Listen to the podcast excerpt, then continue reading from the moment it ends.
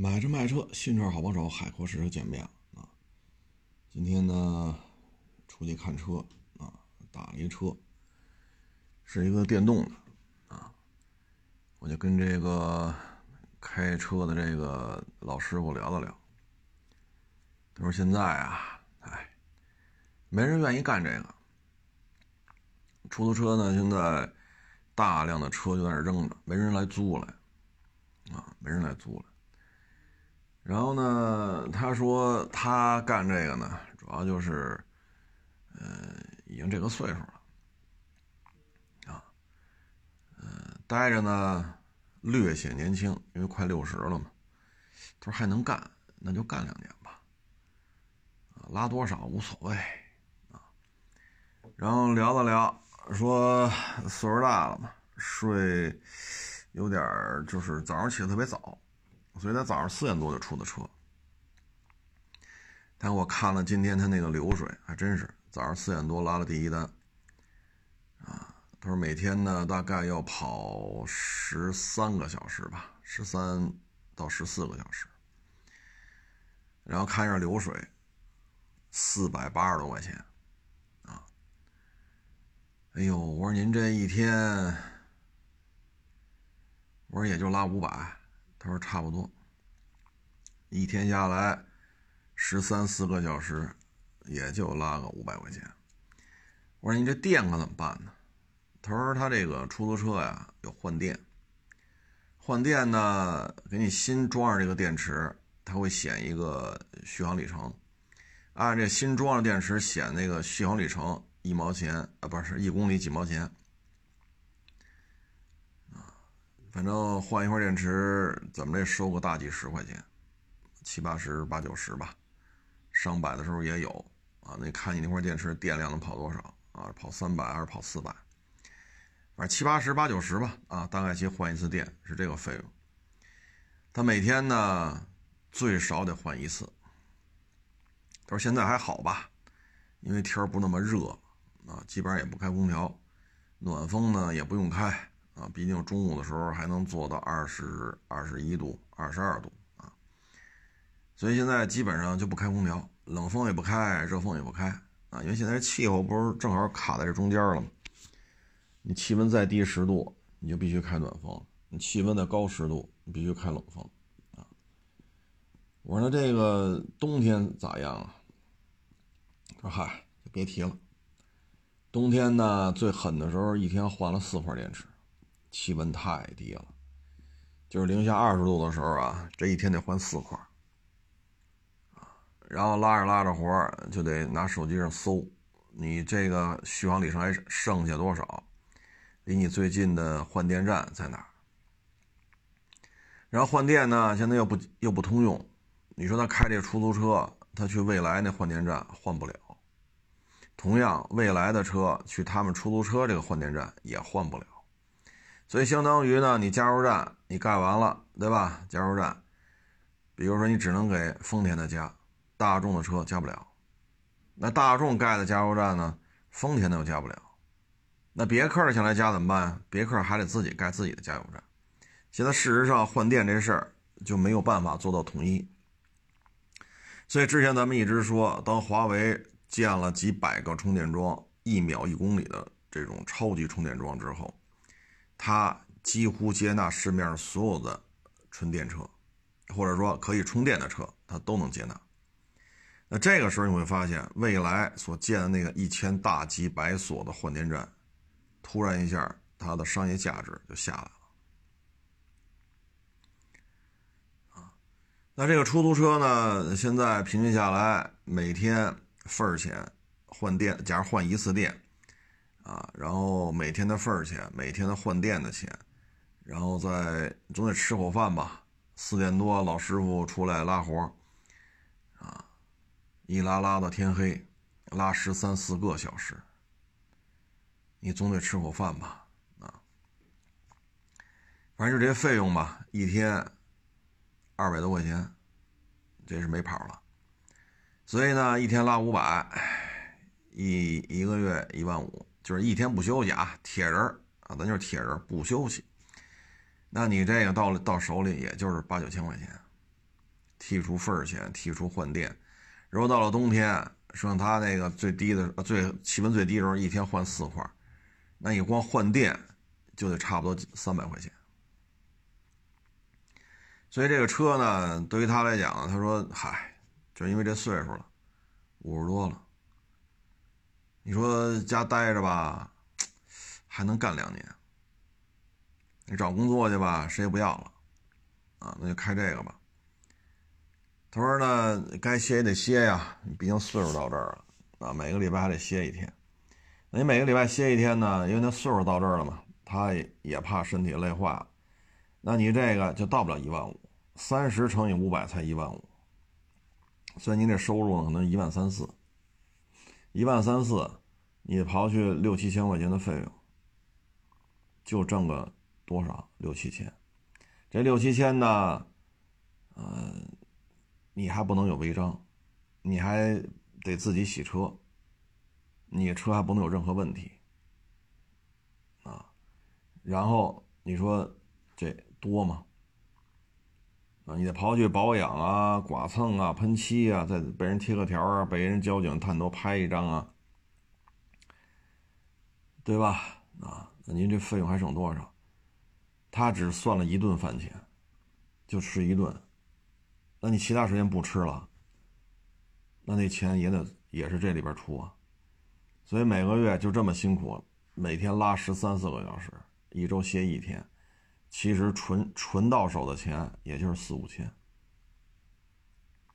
啊，他说这一天吧，因为我打那车已经天都黑了，啊，天已经黑了。他说我就十三四个小时，啊，晚上天黑了之后就回家了。拉我这活呢，他说你看我这导航我已经导好了，我一看还真是，他俩手机嘛，另外一个手机导的就是我下车的位置。到那换电站，他已经导好了。他说把您送了送到目的地，我就去换电，换完电我就回家了。实在扛不住了，因为他早上第一单是四点多拉的，然后四点多、五点多、六点多，我一看他那有有有那流水嘛，他说得回家了啊。这么辛苦的干十三四个小时，就挣，哎呀，多说点六七千块钱，太累了啊。真是够累的。他说：“这个车呢，现在就这么换电吧，他也没办法啊。所以这个收入啊，真是越来越低啊，越来越低。哎呀，到了冬天吧，这活儿很很麻烦。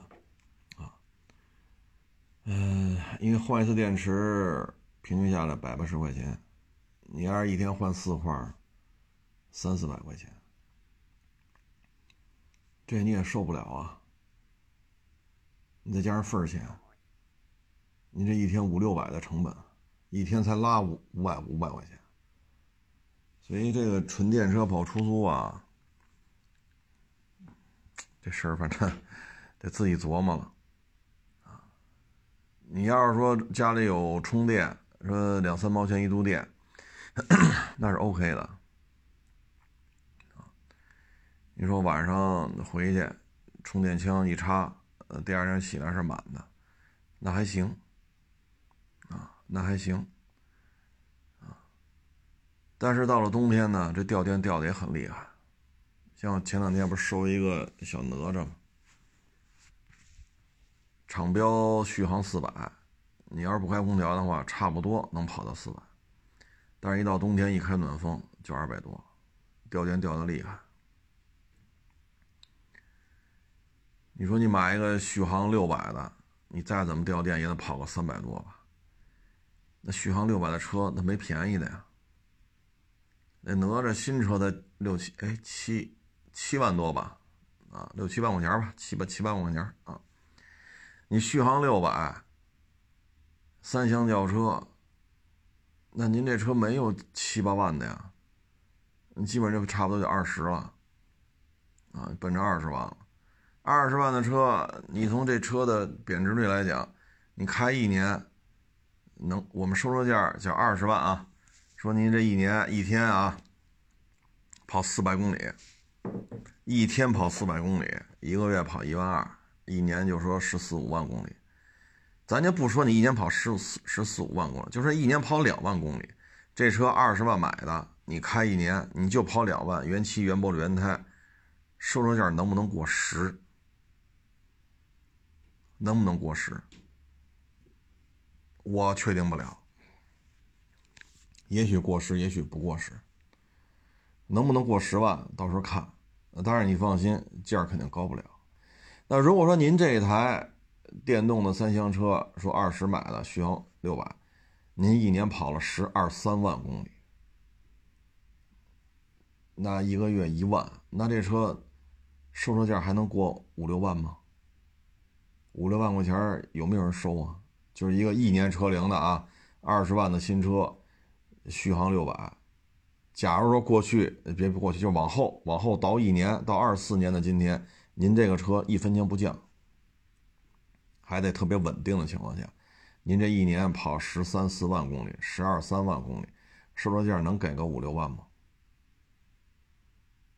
那你会赔多少钱呢？是不是一个月又得赔一万呢？那您说我这一天啊，我拉了五百块钱。我充电就二三十、三四十，那我就我就铁人我一年不休息，三百六十五天，我天天他妈出去跑。行，您厉害，一个月纯利啊，就刨去电钱啊，刨去吃饭钱，假如说啊，剩一万二，一年你挣多少？十四万四。那你要这么跑十三四万公里下来，那台车我能给您五六万块钱？人家赔多少？赔个十五六万，十三四万。那你挣多少？挣十三四万。那好，我他妈不卖，我接着开。那我第一年挣这十四五万不就到手里吗？行嘞，您接着开吧。您这车按照某大型新能源汽车主机厂的要求，一年超三万公里没有质保。你这电瓶别坏。因为你一年就跑了十二三万、十三四万，你即使按照油车三年十万公里，您这一年十二三你也超质保了。你按照电车某巨型主机厂一年三万公里，超了就不给保。那你这时候你怎么办？你就得祈祷动力电池别坏，坏就是你自己兜着啊。那你。两年这车二十万买的，续航六百，你两年跑了二十五六万公里，那这车您开过来卖了，能给个一两万块钱吗？两年车龄，二十三四万公里，就这么一个电动汽车，您会给多少钱？五六万、六七万，我肯定不要了。你这公里数太大了，电池崩了，谁出这笔钱呀？车二十，你这动力电池不得十好几万呢？即使你从来没坏，你都跑二十三四万了，二十四五万了，都这公里数了，谁敢保证它不坏？那我们接过来卖出去，这动力电池坏了，是不是找我们呀？所以您说你这残值还剩多少？说五六万，那那您找找去吧，谁五六万收你给他，两年二十四五万公里，说还能给六万，你赶紧找他，让他拿钱。别他妈就在手机键盘上叨不叨啊！所以你赔多少？十大几？十大几？两年挣多少？二十四五万，二十五六万。你赔多少？赔十大几？那你平均下来挣多少？六七万块钱，七八万块钱。再除以两年，您挣多少？还有一个问题，你能保证三百六十五天你天天不休息吗？你但凡你像那老那老师傅五十多了，人家一个礼拜休息一天，你要一礼拜休息一天，那你就做不到这个收入了，啊，那不行，人短视频，人人人短视频人一天都拉八百，那你就找他去，你要拉不过八百，你找他去，行吧？你说我拉一天就挣五百，他拉一天凭什么挣八百？他们一发小视频就八百，一拉小视频就九百，一发小视频就九百五，一发小视频八百八，你找他去。你让他给你解决，凭什么都拉活你一天拉八九百，我他妈一天就拉五百，你找他去吧。我们这儿有干这个的一拉十三四个小时，玩了命的干，拉六七百，第二天躺着动不了，躺那是动不了了，就在家躺一天，歇一天再去跑去，六七百块钱多吧？比我说的五百多吧？多呀。你第二天动得了吗？所以有些时候呢，我真是不建议你这么干。你车公里数大了，油车也好，电车也好，它都不值钱。人一年跑一万，跑两万，你一年跑十三四万，这车的价格能一样吗？你特别是电车这动力电池，它跟汽油机的发动机还不一样。所以我们一直劝各位慎重，悠着点本身就下岗了呀，失业了，咱再花钱买个。你说家里啊，正好有一个符合他要求的车，反正也搁那停着，那你就跑去也行，那就跑去吧。那没办法，对吧？反正你也不用专门花钱，他已经停，这车就停门口，已经买回来了，要符合那标准，你就跑去吧。那只能这么聊了。但是你要算好这个账，你车贬值的速度。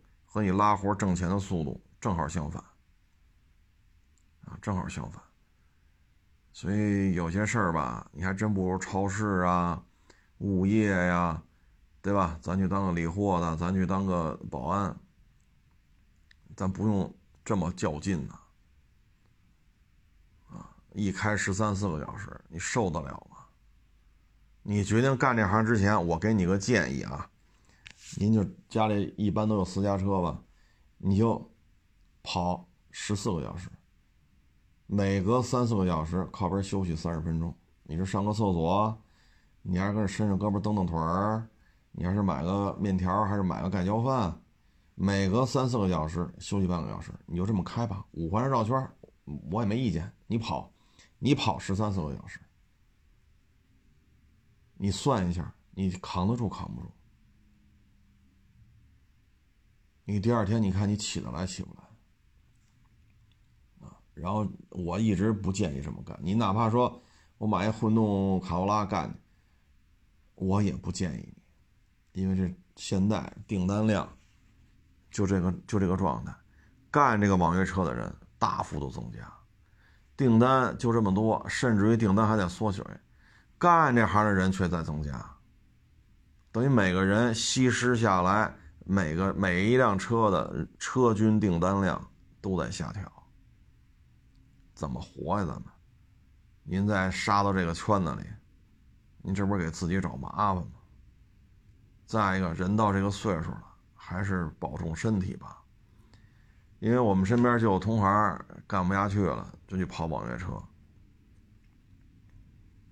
太累了，只能干一天歇一天。我心里话，我说，哎，别这么干了，都这岁数了，对吧？你的这个血压呀、心脏啊，你这么跑受不了。你不像说偶尔为之，是吧？咱自驾游，咱跑一天，你那自驾游，您不就跑跑一天，到那儿不就玩了吗？酒店一开房睡，睡足了，对吧？第二天吃点喝点，公园啊，什么，呃呃，博物馆呀，什么。景区啊，你就完了呗？你这可是他妈天天干呢，这绳子就套你脖子上了啊！所以咱们还是得慎重。车，尤其是前两天一网友找我来，他那车他给变更了，变更成营运车了。哎呦喂！我说这车你要是从非营运变更成营运，然后你从营运变成变更成非营运，我说看最后这结果还是非营运。等中间这过程可是严重贬值啊！你干两年，你挣的钱和你车，因为你这么改，非营运、营运、营运、非营运，完了你自己也说没挣着多少钱，这车还得贬值好几万，因为你这你这大绿本上写的东西过于复杂了。营运、非营运、非营运、营运，你这这大绿本谁看着谁都不爱要这车。所以有些事儿吧，嗯，咱就真的别往里扎了。这个行业现在已经是极度内卷了，极度内卷啊，就是参与这个营运的，包括出租车和网约车，这些加一块参与营运的车的数量倍增，订单量几乎不变。你说好干吗？而且对于身体的消耗太大。你说这二十来岁大小伙子，你大小伙子一天跑十三四个小时，天天开，每个星期每个月，他也扛不住啊。你看最近猝死的这些网约车司机，你看这年龄都不大，三十来岁，一拉拉十三四个小时的活，突然一下就联系不上了，最后通过后台定位找着这车了，车停这一天了，来这一看，那人。色儿都变了，已经死了至少十几个小时、二十个小时了。尸这尸首的颜色都变了。这种事儿最近可是隔三差五就就发生了，一跑十三四个小时受不了啊！所以各位还是要慎重啊。这两天呢，我看还一个索尼是吧？好像是索尼的一个高管。对于中国这个汽车工业呀，批评的比较厉害。这里边呢，主要就是它起步晚了，现在追不上。当然了，我们现在这些新能源，它也存在着各种各样的问题。你比如说，就刚才咱们聊这些，跑一天换三回电，换四回电，掉电掉的厉害啊。比如说高速掉电。啊低温掉电、高温掉电，啊，车辆超重，等等等等，这些问题也都是存在的。可是现在呢，整个中国新能源汽车的基础的这种水平已经提到这个高度了。就现在这个现状，啊，你让德国人也好，你让日本人也好，你去做出类似这种产品，对他来讲很困难，因为 ID.3，中国和德国的报价大家也都知道，啊，这边一万三四欧。那边三万九欧，所以呢，嗨，这其其实就是这个心态啊，因为过去日本人挺瞧不上中国汽车工业啊，觉着不行啊，水平低啊，是抱着一个扶持咱们，是抱着这么个心态来跟咱们聊。但是现在呢，这次东京这个车展。啊，实在是追不上了，所以就比较烦了，啊，然后开骂呗。嗯，他们来搞这电动呢，其实也会存在这个问题，比如说怎么让这个电动汽车在高速上以一百二十公里的速度去跑，它别掉电掉太厉害。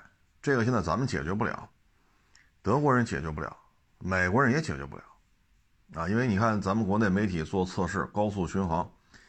全都是一百二的速度，在同一条路上开，掉电掉的厉害，能续航里程能保持百分之五十以上的，比如你标六百，能跑到三百多一点儿的，能突破三百公里大关的，都已经很优秀了，啊，包括低温、高温啊，这这些，哎，就这么一个现状吧。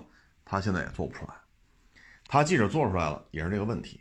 但是现在即使现在这个状态，他还还做不到。所以这就是比较生气的地方。其实像日本的这些企业呢，油车不至于说就全崩了，不至于，因为咱们之前也反复在说，电动汽车只适合于温带，太热，热到说四十多度了，这个也是个事儿；太冷，说零下三十多、四十度，这也是个事儿。啊，它就比较适合气候相对啊。就是温带，啊，然后呢，基础建设特别好。首先马路得平，因为车很重，所以你一旦走颠簸测试，那媒体也做过，二十八公里就爆胎，三百公里颠簸路段跑二十八，轮胎爆，车太重，啊，所以呢，它的适用场景呢，就是基础建设特别好，啊，充电也好，换电也好，还是怎么怎么着也好，你得有这个后勤保障。就是电能的补充啊，这些都具备了，你才能搞这个。其实对于日本这些企业来讲，也没有必要这样，因为什么呢？非洲啊，那边一天能供几个小时电就不错了，你还跑那卖电动汽车去？可能就非洲个别城市的首都还凑合，剩下的说保证你稳定的供电都是有难度的。咱有非洲的基础建设，那柏油路很少，很少。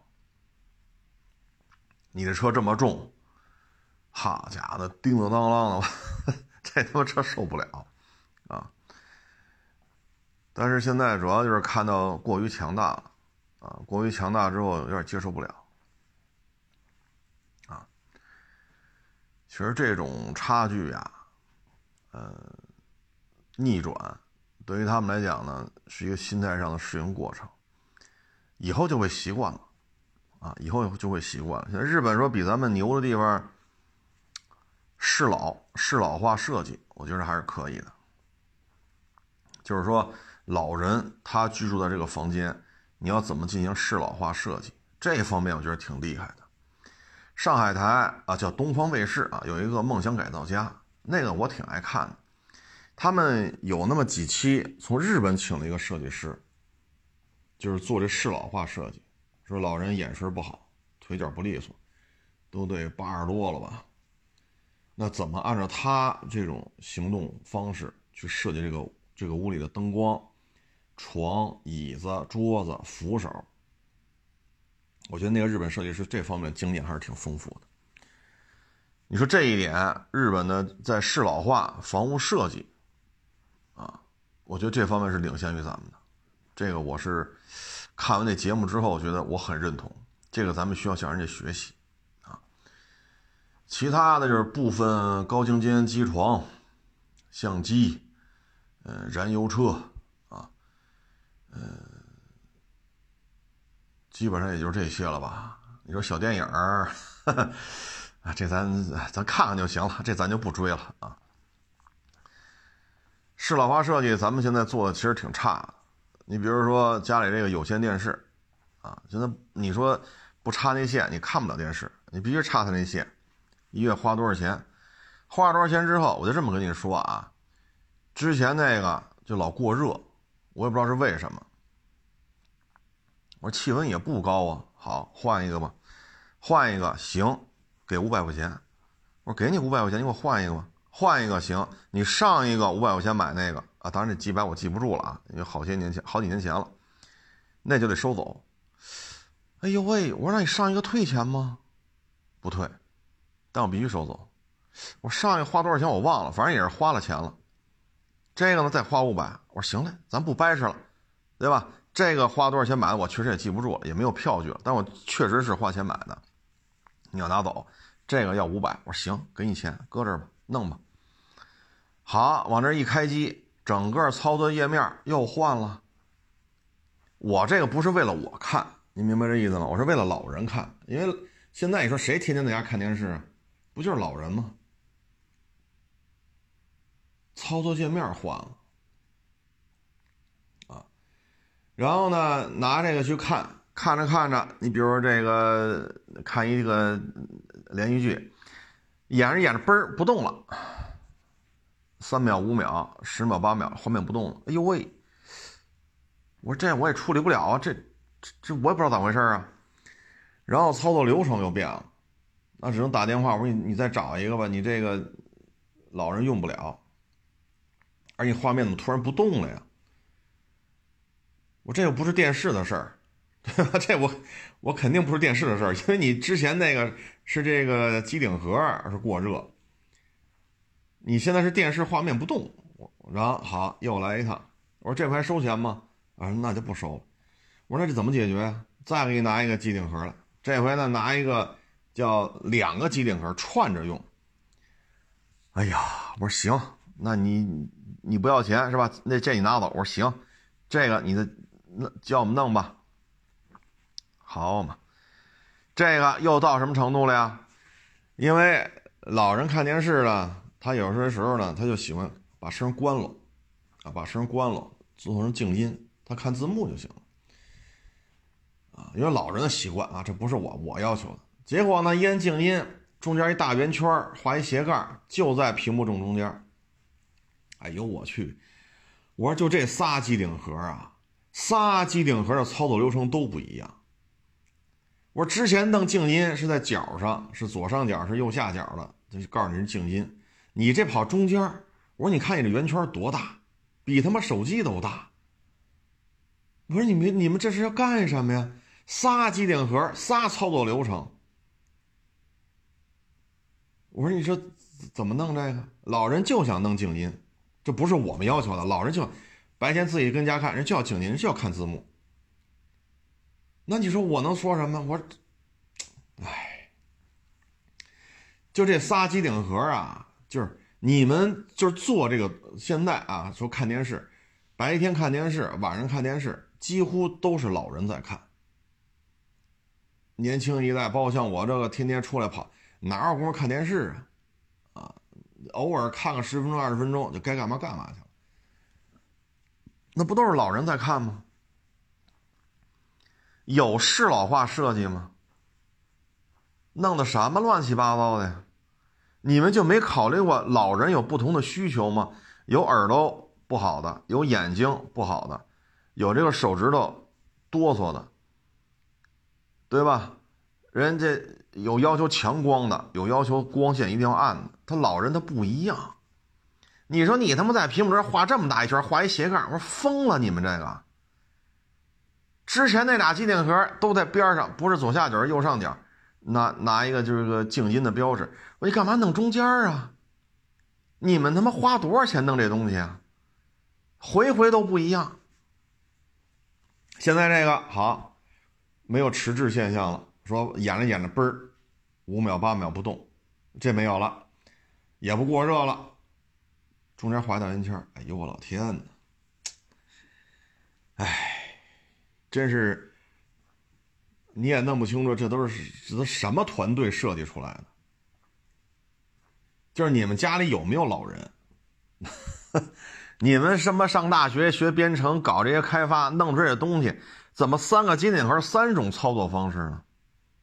本身老人眼神就不好，对吧？你这按钮做这么小，抠抠搜搜，抠抠搜看半天，戴上镜子他才知道怎么弄。弄完之后，操作流程一换，不会调台了。你说你这玩意儿，嗨。所以你要说是老化设计，日本比咱们先进，这一点我是认同的。啊，你就看家里的机顶盒，什么乱七八糟的。你们丫他妈弄仨机顶盒，这三种操作方式，就他妈一个静音符号都弄不利索，我真是他妈心服口服了。我说你再给我换一个，花钱我认了。你中间画一大圆圈啥意思？我说老人就喜欢静音看，就喜欢看字幕，换不了，就这样了。我说成嘞，谢谢您了，就这么着吧。你没法弄啊，没法弄。是老爸设计一塌糊涂，就这东西弄的呀，真是，哎，就不考虑现在看电视的都是老年人吗？就不考虑这问题是吗？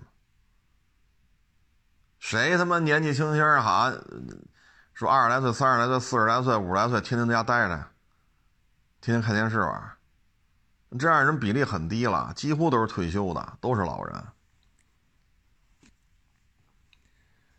界面还不一样，横着播的，竖着播的。哎呦我去！我说你们这，哎，我也是头疼。呃，说完这个，我觉得其实日本人做也不是不可以，只不过呢，他国内没法卖，国内卖不了呢，只能出口。国内卖不了呢，成本就高，成本高呢，在出口跟咱们打价格战更没戏。五菱宏光 mini 以为咱卖不到三万，他们造这么一个车得卖十一万，这还是 K car 级别的，它在日本本土有大量的消这个消费的这种流动量，还要卖到十一，咱们他妈就卖不到三万，这个还是有本土销量在这撑着，可以稀释一些成本。那他妈国内没人买这东西，你再出口，价格成本都摊销不下来，所以日本人着急主要在这儿。因为以他们现在一共一亿人多一点跟汽车产业直接相关的就有五百万人，间接相关的那可能还要有五百万到八百万。那也就是说，跟这玩意儿直接、间接相关的，差不多一千万人。好，咱就不说间接的了啊，咱就说直接的五百万。五百万，按照日本现在的现状，也就是说一千五百万到两千万人，就是按家庭人口来算啊，它影响这个老百姓大概一千五到两到两千万。而日本拢共就一亿多人，啊，一亿多人。所以说，你这汽车工业一旦出现崩塌，对日本的 GDP 影响是非常大。日本呢，现在因为战败国的身份，它搞军品出口呢很困难，很困难。你像它那水陆两水陆那个两两栖的那个运输机，其实性能不错，但是没法卖。他也要去争夺澳洲那个潜艇，但是成本太高，也没法买。他的 F 二，也就是 F 十六的日本豪装版，那玩意儿就是一 F 十六的精装豪装，卖的比 F 三十五还贵。那你买它干什么呀？那毕竟就是个 F 十六啊，单发轻型。你咬着后槽牙，你说它是中型那也行，中型单发。你要卖的跟 F 三十五一个价，F 三五 F 三十五是一个隐形机啊。所以你看，日本这个军工这一块儿，它有一些想法，但是成本下不来。你比如日本的坦克，日本陆自你能装备的坦克数量就这么点儿，你又出口不了，所以你单单辆坦克的造价非常的高。再一个呢，日本现在国土面积很小，所以它的适应性化、适应性、适应性的这种这种。战场化的设计，它做不到，啊，你比如说你你这个自行火炮，五十度的沙漠，您这玩意儿能用吗？或者五十度的热带雨林，一个是高温，一个是高温高湿，能用吗？这他没有场地去测试，他没有，就跟修高铁似的，现在日本高铁为啥也不跟他争了呀？大沙漠有吗？没有。高海拔有吗？没有。咱们有啊，咱们有啊。内蒙、新疆、青海是吧？这一大片啊，包括去拉萨的火车啊，说沙漠也好，高原也好，咱都有。海南岛有环岛铁路，对吧？你这咱都有啊，有这种地儿可以去建，建完了就就有经验采集。大数据到一定程度了，你就知道规律了。他现在做不到，所以就剩下汽车了。相机现在被手机打压的很很很难受，剩下就是尖端的五轴机床。但是，一般国家也不买这玩意儿啊，也就是中国呀、韩国呀、德国呀、法国、意大利、英国、日本、加拿大基本上都不用这玩意儿，美国。有一定尖端工业的才需要这种机床。你卖给缅甸，他拿这玩意儿干嘛使？对吧？你卖给泰国，他也用不上。你卖给越南，他也没有使用这种场景的这种环境。所以你看这次骂大街，我觉得主要就是，嗯，汽车工业如果在被中国的汽车工业冲击之后，那日本很难受啊。像思密达跟它不一样，在于呢，思密达有大量的军品出口，啊，比如 T 五零，啊，还有它那个巨牛的自行火炮，好家伙，这自行火炮，我操！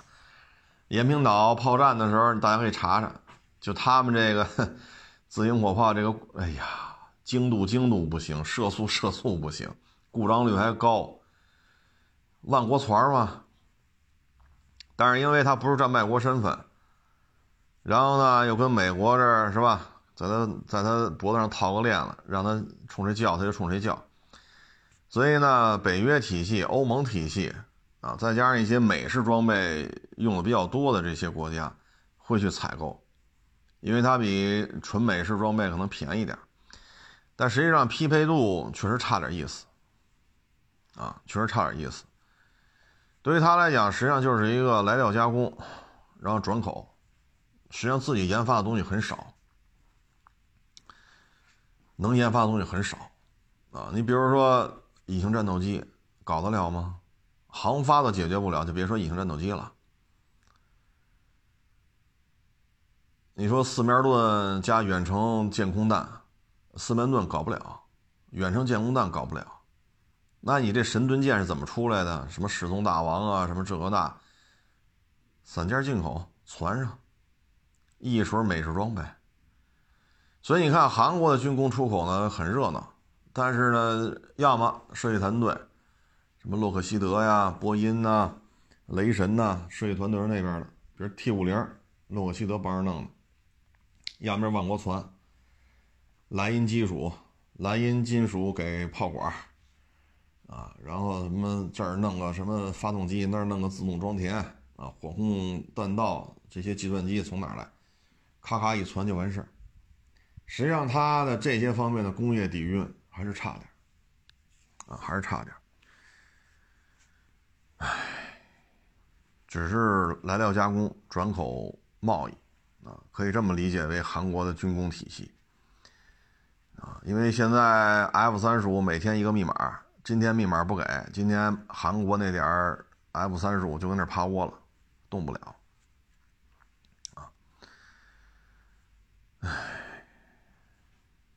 咱们现在反正日本、韩国呢，过去的感觉呢就是傲视群雄啊，最起码瞧不起咱们。但是最近呢，他发现了中国的消费者、中国的老百姓不是瞧不起他，是根本就没看他，就没拿他当回事儿，都不是瞧得起瞧不起的问题，没拿你当回事儿，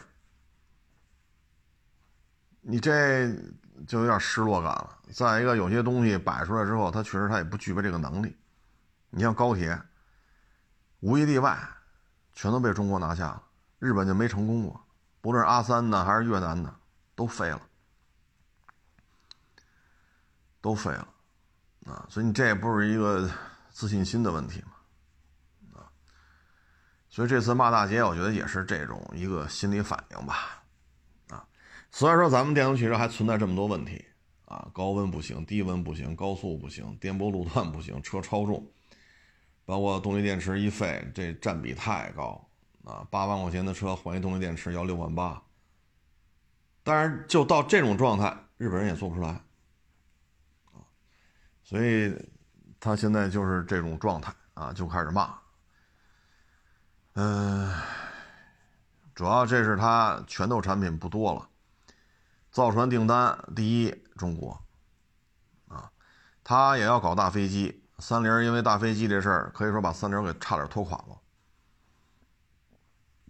他就算是给漂亮国啊当个看门狗，那最终也不让他搞大飞机，也要给他下绊子。花了那么多钱，最后大飞机失败了，而这边九幺九投入商用运行了，现在又上马九二九，啊，航空航天现在航天这一块也废了，咱太空站大家还关注吗？可能都不关注了吧？咱上面有人啊，有时候仨，有时候六个，这不又换一波吗？大家都不关注这事儿了，因为对于咱们来讲都皮的了。咱上面有人，交接班是六个，对吧？现在又仨，咱们咱们中国人上面有人，现在都都皮他了，没人关心这个。但是对于他来讲，他搞不出来啊，所以他很清楚。啊，你比如说像零五五这种，他也要搞，可以，但是说白了，没有美国人技术支持，这军舰没法用。思密达也很清楚，你说思密达造船，咱们没有把思密达造船工业就民船啊拉开太多。其实思密达民船的订单跟他们很接近，但是反过来讲，你造一个零五五，纯粹都是自己的，你来一个，做不了。你说日本民船订单量应该算排第三吧，也算可以了。民船制造业，你自己来一个零五五，做不了，就这四面盾啊，数据链、防空弹，整个这个大型的指挥中枢这个电脑玩不转，都是民船制造业大户，他做不了这个啊，所以方方面面吧，就觉得过去咱们仰视的，哈着他，舔着他，求着他。当年让丰田来中国投资，人家搭理咱们吗？不给咱甩脸子吗？好，国家领导人去谈这事儿，给咱甩脸子，人瞧不起咱们，瞧不起，所以你才有了什么桑塔纳呀、奥迪一百呀，是吧？然后他们零零几年呀，零三年吧，好像是零三年，这才投产个威驰。还是他妈东南亚版本的这么一个廉价代步车，还要卖到二十万，然后是花冠，然后皇冠、陆巡什么这个那，瞧不起。但是现在发现，啊，咱都不看他了，你这这事儿不就根儿干了吗？嗯，再说一个事儿吧，现在骑摩托车的逐渐的减少了，因为气温降低了。嗯，现在中午二十度、二十一度，啊，再有半个月，气温就彻底得下来了，因为再过几天就该供暖了。这已经十一月初了，再过俩礼拜吧，就该送暖气了，所以这气温就做不到二十二、十二度、二十三度了，啊，但是到了这种情况，还是在不断的降价。这两天呢，本田 CB 六五零那个四缸机又降价了，年初时候过十万呢，咔咔降，现在降到七万多。北京摩博会的时候，川崎四百四缸，当时七八万块钱都觉得值，然后还加价，四百四缸卖七八万块钱，当时觉得值。啊！但是现在形势变了，本田六五零也是个四缸，它现在也卖七万多，你这咋整？四百四缸和六五零四缸，这排量差太大了，这就是没有办法。自主品牌的四缸机啊，从几百到上千啊，公升级的这个。泛滥了，现在国内四缸机泛滥。你这么玩说三四万块钱，啊，四百五百左右的四缸机，三四万块钱。你现在这种一旦中国的制造业起来，对于日本人来讲，他也很难受。过去本田摩托想怎么卖就怎么卖，动力阉割，售价高，这本田一贯的。哼对吧？一贯的做法，现在还行吗？不行了，因为自主品牌的四缸机太多了。你现在还像你像五羊本田、新德的本田，在 CB 四百这水冷双缸国产之前，就是幺九零单缸风冷两气门。哎呦我老天哪！你说你是个二五零吗？只有幺九零。你说你免购置税吗？幺五零免，它是幺九零。那你说卖的便宜吗？又不老便宜。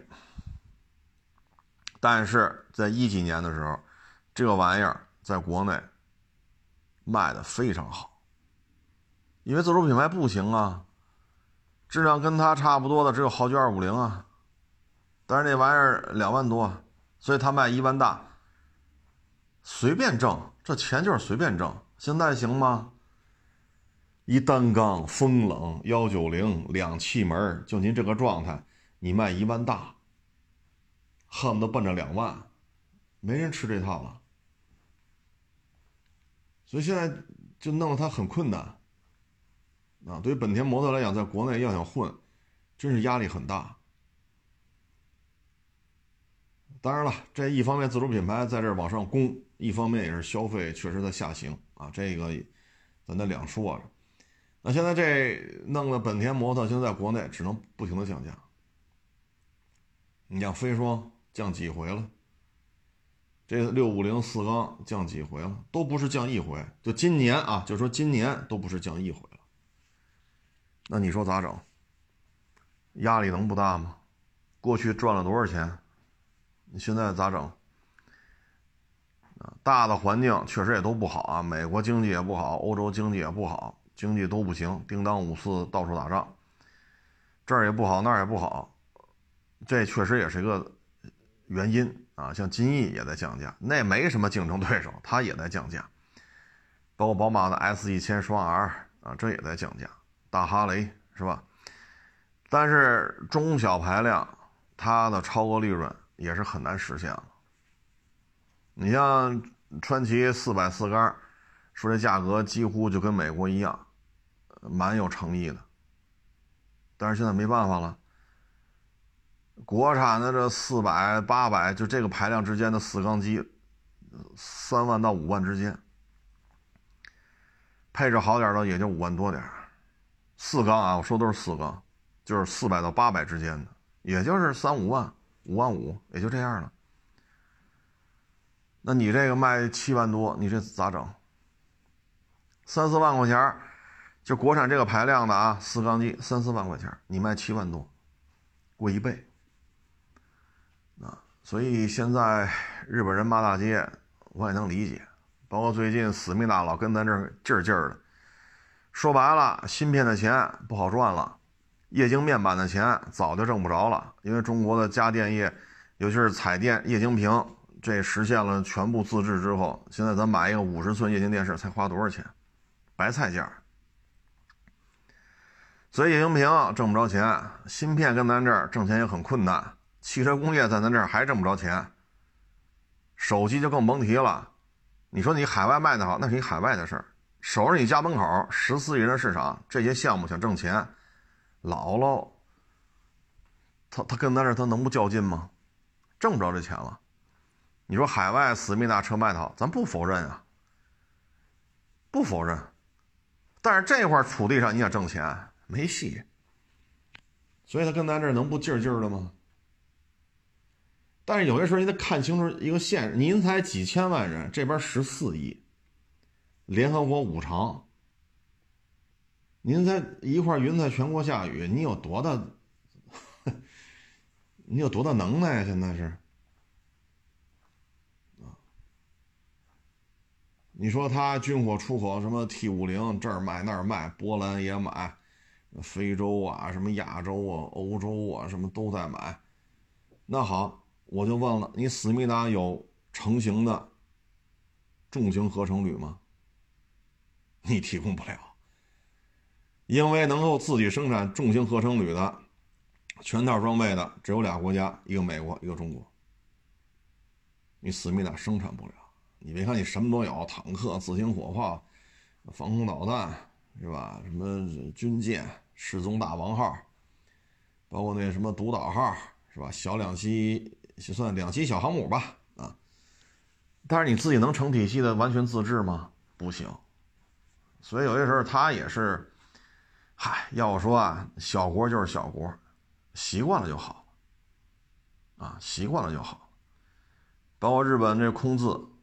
啊，冲这个冲绳也好，啊，对，咱们叫琉球啊，那我改一下，咱们得叫琉球啊，琉球也好，钓鱼岛也好，跟中国这战斗机耗耗不起，F 十五拢共就两百来架，北方四岛至少留一百架，怕那边呼啦啦呼啦啦又过来，又挂弹巡航，啊，这边一百架，那咱们车轮战它根本就耗不起，所以 F 十五。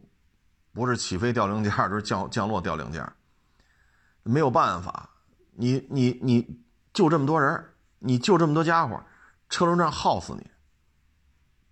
到后来，咱们都不去什么歼十啊，什么歼轰七呀，歼十一，咱都不去这个了。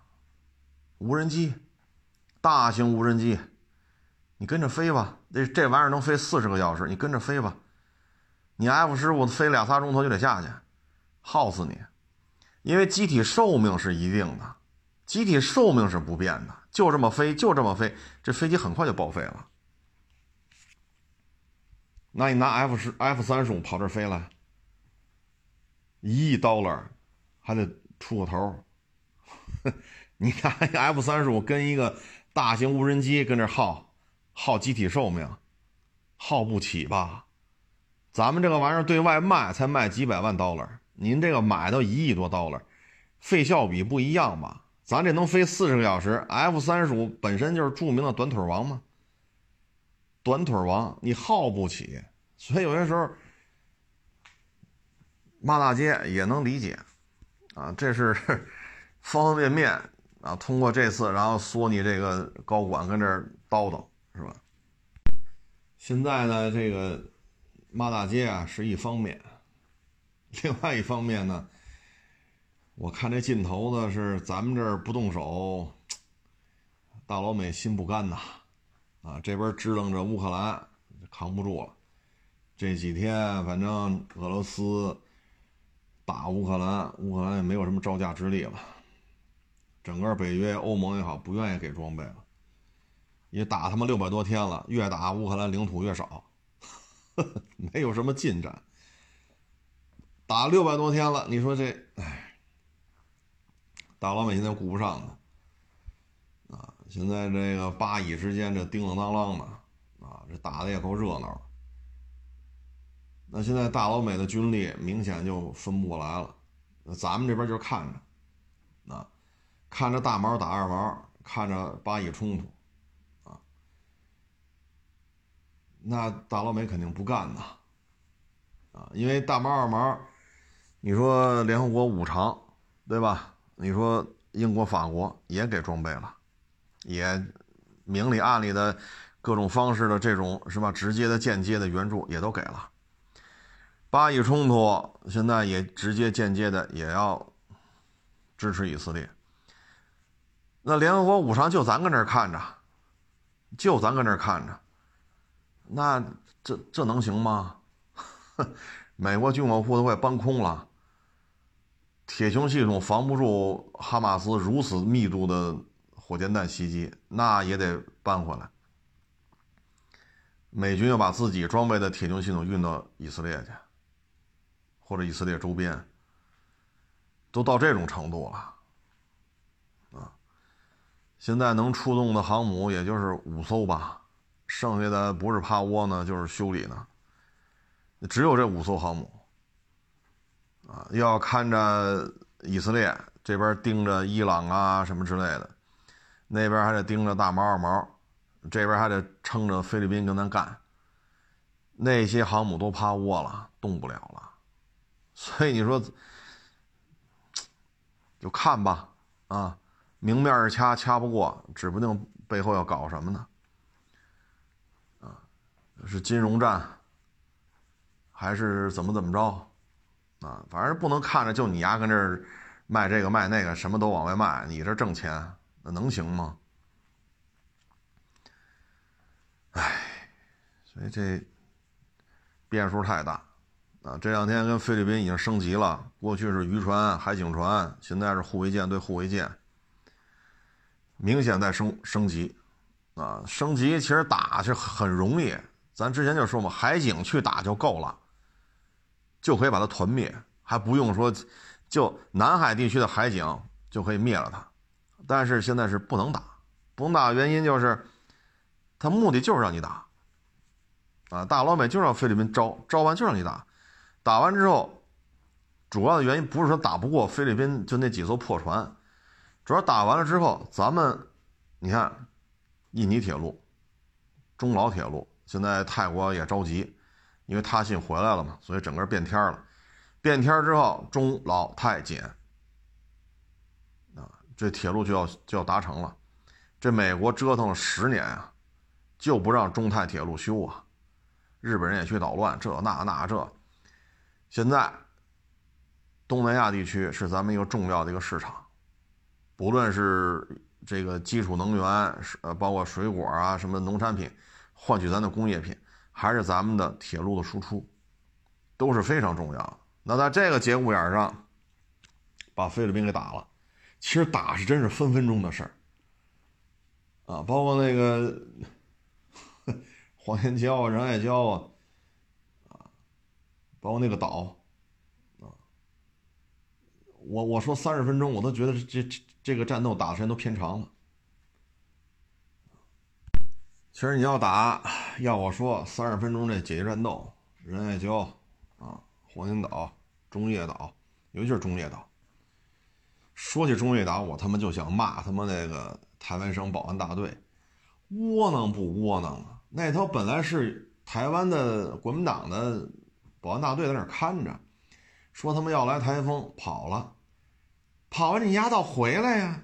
那不好几个月不回来，这人给炸了。真他妈废物！台风刮几天呢？三天、五天、十天、八天到头了呀！好家伙，这么大一岛就这么给丢了。说菲律宾给炸了，你这打回来呀？又不敢打。哎，其实要收回来，三十分钟就这几个岛啊、礁啊，就就就完事儿。但是主要就是你现在跟东盟地区经济搞的是吧？你像这次泰国领导人也来了。那真是怎么说呢？是各种全方位的，这各种谈判都要谈啊。这个因为都缺钱，经济都不好啊。你包括越南这次也来了，也要谈呀，修铁路吧。中老太监要修完喽，那就把越南给割开了。那越南融入不到这个铁路网里边，那越南经济就会受到重创。那不急了吗？这赶紧谈吧，这那。其实这种形式挺好的。所以就得让你打菲律宾，你只要一打，东盟地区的合作就会受到影响。你不打吧，跟这较劲，给你上眼药啊，就这么一情况。那现在都都他妈参与了，联合国五常除了中国，要么大毛二毛，要么巴以冲突都参与了，就中国这儿哪儿都哪儿都不参与，就是卖卡车、卖皮卡。啊，往外卖铁路，这个那，这不是人家眼气吗？哎，所以这就是耗着呗。不打的话呢，恶心你啊！就菲律宾海军这两把刷子，呵 呵一个海警舰队就平趟了。就这个中越岛啊，这那那俩，这一共仨嘛啊。所以这是一个，和平才能发展，搞经济需要的是和平，啊，所以有些事儿他就杠在这儿现在蔡省长老实，啊，主要是看了二毛这个下场，啊，思密达也很老实，也不再叫嚣了，啊，菲律宾不怕，还在往上拱，啊，唉。所以你看啊，咱往回倒啊，就之前咱说过一期，来自于非洲的这些留学生啊，在咱们国家学几年再回去，像咱们国内培养出来的或者在国内学习过的，回到非洲啊，国王也好，总统也好，总理也好，军种司令也好，国防部长也好，就这个级别的就上百个，上百个。所以你去跟这些国家谈，他有些事儿他就好谈。你看沙特那个商务部副部长嘛，跑咱这开会了，不用翻译了。哼，我厦大毕业的，我算闽南人，我算回家了啊。咱们都是乡亲，你看人说话，一口中国话。这就是当年学学学，咱们这边厦大毕业的，所以你说你跟他去谈，他现在就是沙特商务部的副部长。那你谈这些问题就好谈，那确实不用翻译，中国话说的可溜了，啊，你看菲律宾也是，全都去美国上军校去，回来美国让干什么干什么，至于说我将来会不会当炮灰，那不重要，打得过打，打不过我就跑美国去了。至于这样的老百姓怎么着，那就不管了，这就是亲美，亲美的培训，这种培养，亲美体系的培养。所以有些时候，这个，哎，怎么说呢？从长计议，啊，只能是从长计议，啊。至于说车市呢，这两天，哎，又有动刀子的了，啊，又见了血了，哎，经济下行，买卖都不好干，然后对于二手车的管理呢，哎，可能二手车市场都没来过几回，啊，然后就各种这个那个，现在弄的这个圈子里边啊。嗨，唉，和为贵，啊，和为贵，买卖不好做，像有的过去一屋子普拉多、陆巡，好，现在改直播，不卖车了，卖添加剂了；有的一屋子豪车，啊，也卖什么添加剂、什么燃油宝了；有的弄一院子车。现在改卖火锅了，有的一堆车，啊，小段子叭叭的，现在搞二手车检测了，不收车不卖车。有的就直接就关门了，这就是这就是现状，啊，这就是现状。现在呢，火气都比较大，啊，火气都比较大，所以最近你看这个一些恶性案件吧。这个没办法啊，所以出门在外呢，还是和为贵啊。什么事都到了这个铺白的进去，啪一拔出来，红的出来，那其实有些时候问题，哎呀，真的有必要到这个份儿上吗？大的环境就这样，熬着吧，啊，这个。我们只能希望明年是不是筑底啊？明年再往下掉一点，是不是就是筑底了呀？二五年、二六年能不能筑底反弹呀？现在我也不好说啊，因为这个形势变化超乎想象。你包括这摩托车也是，就这么降，这已经北方地区陆陆续续都开始封车了，因为再过俩礼拜都不到。不到俩礼拜，北京都要送暖气了。就这样了，从什么小踏板呃，本田六六五零 R 啊，什么莫里尼，呃，卡瓦斯基，什么 Suzuki，这还在降，还在降，啊，这还在降价，就是说。这已经卖不动了，你降不降？最起码长江以北基本上就是销售的淡季了，降与不降都卖不动了，还在降，你说压力有多大？因为摩托车在长江以北它是季节性的，五月份到十月份这是骑行的旺季，好卖车。这还有不到俩礼拜，北京就要供暖了，你这车你说你降不降意义不大了，买回去也骑不了了。所以现在这个压力真是太大了，包括昨天哎前天吧，我忘大前天是哪网友跟我聊，他去买那个雷凌一点五三缸自吸自动挡最低配十一万三千多吧，他去店里边买车，好家伙，一张嘴优惠四万多，然后他跟我说这这这这都震惊了，啊，就这个报价把他吓一跳。都十一万三千多，减去四万多，哎呦我去，这车也太 便宜了。然后还有好几个气囊，什么 L 二什么什么什么辅助驾驶，啊，反正两米七的轴距是吧？哎呦喂，他说这，他以为啊九万多能卖，就十一万多的车九万多能卖，结果一张嘴优惠四万多，你要分期优惠的更多。现在油车销量下滑的厉害，很不好卖啊！当然有些车很好卖啊，比如港口的 L C 三百确实很好卖，销冠。L C 三百是 G L S 什么叉七呀、卡宴呀、卫士啊、揽胜这些车加一块儿才顶上 L C 三百这一台车的销量，这车卖的非常好啊，再看我卖的非常好。但是也有卖不动的，啊，这个这么一弄下来，你会发现，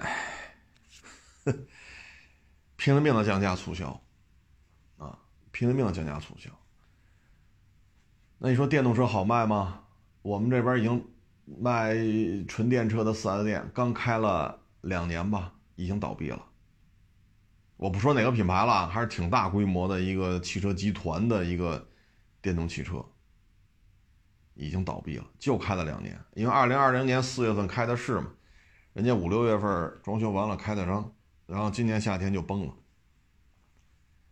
没有好卖。你看数据都挺好的，但你作为一个经销商，你挣钱吗？那咱就不好说了。所以现在这形势就是这样，就是这样。拼了命的促销，现在就是这么一状态，房也不好卖，车也不好卖，摩托车也不好卖，手机要不是华为六零，可能整个手机市场也是死沉沉的。包括现在苹果，这也在降价，苹果十五它上市多长时间？唉，所以我们只能期待明年是不是。就是比今年，假如说比今年再差一点，明年是不是就是到底了？二五年能不能筑底反弹？我们只能去期待。但这里边呢变数太大。如果跟菲律宾这儿已经从海警对海警、渔船对渔船上升为护卫舰对护卫舰，那有些事儿只能是走一步说一步。但甭管怎么说吧，还是和为贵啊。有事说事儿。咱别白的进去，红的出来，这个可不是，嗯，不是一个好的解决问题的方法，啊，行了，不多聊了啊，谢大师，谢谢捧场，欢迎关注我新浪微博海阔试车手。